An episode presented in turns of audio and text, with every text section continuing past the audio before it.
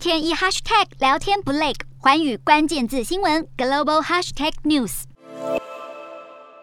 俄罗斯攻打乌克兰，在三号届满一百天，在乌克兰人民早已心力交瘁之际，究竟这场战争会如何告终？专家提出了五种可能剧本。俄军进攻乌克兰首都基辅受挫，已经将战线退至乌东。多数西方分析认为，俄国的 B 计划是将部队集中在乌东与东南部，并且扩大在乌东顿巴斯地区的立足点，但进展比预期慢很多。西方情报官员也注意到，俄军在战斗中出现违抗命令的情况。乌军的人员和装备遭受庞大损失，但与俄军相比，只是一小部分。战略专家表示，目前未看见乌克兰显露战败的迹象，而且源源不断的西方军备援助也会提升乌军战力，让乌克兰吞败的可能性大大降低。西方官员警告，这场冲突可能会持续到明年，甚至更久，就看哪一方先崩溃，撑不下去。如果乌军能够挡住俄军在顿巴斯的攻势，将会在未来几周加强反攻。反观俄军，如果征兵顺利，动员出人数庞大的部队，就可能会让战争陷入僵局。专家认为，俄军转进乌东后，似乎急于发动零星攻势，而非重组一支规模大的部队。